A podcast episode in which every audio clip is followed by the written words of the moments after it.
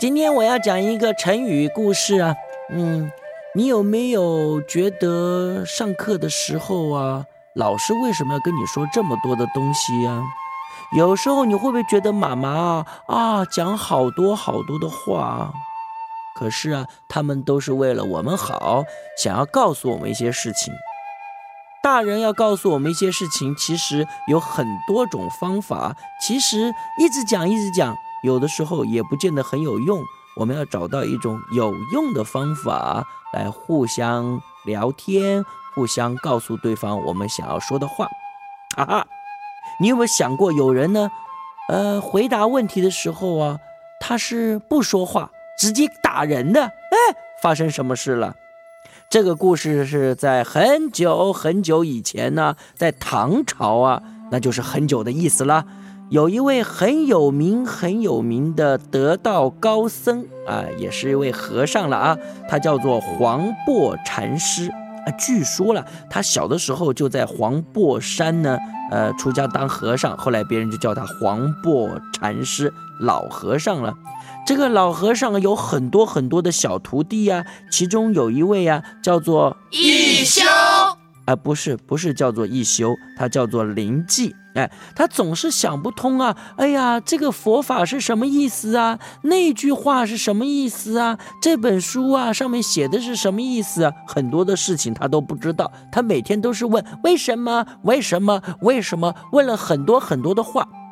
有一天呢，他又跑去问这个黄檗禅师老师傅啊，他一开口就说：“师傅，为什么佛法无边，回头是岸？”黄檗禅师听到他在问问题，不但不回答他的问题，还突然就拿了一条棍棒，往啊灵济小和尚的头啊，biang，哎呦，就打下去。灵济被打的的眼冒金星，痛死了，长一个大包包。哎呦，他也不懂为什么，他又忍着痛啊，再问了一次。他就说：“师师师傅，为为什么佛法无边，回头是岸？”哎，黄檗禅师看他又在问问题，又是二话不说，biang，又一棒打下去。灵济头都快昏了，但是他觉得还是想问问题。他他他又问师傅：“为什么佛法无边，回头是岸？”哎呦喂呀！果然又挨了一顿棒。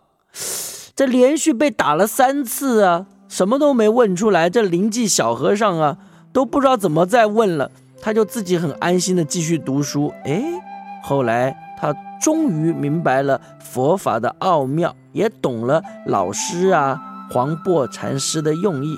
从此以后啊，小和尚跟老和尚他们两个讲佛法的时候啊，总是非常的聪明，应答如流，很厉害。佛海无边，回头是岸；白日依山尽，黄河入海流。我万佛朝宗，降龙十八掌。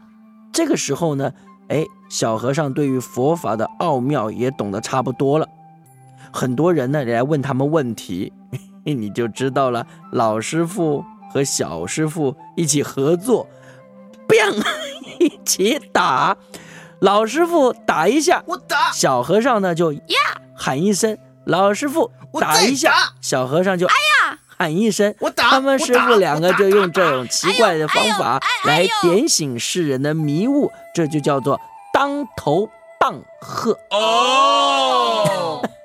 你也许会觉得很奇怪，为什么老师傅黄檗禅师要用这么暴力的方法来教学生呢？bang 哦，好痛啊！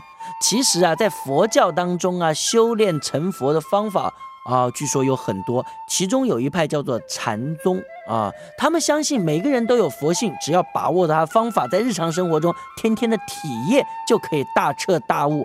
因此啊，这个禅宗的老师傅们呢，常常用各种很有趣的方法来点醒他们的徒弟，在历史上留下了很多有趣的故事啊。下次我再说给你们听。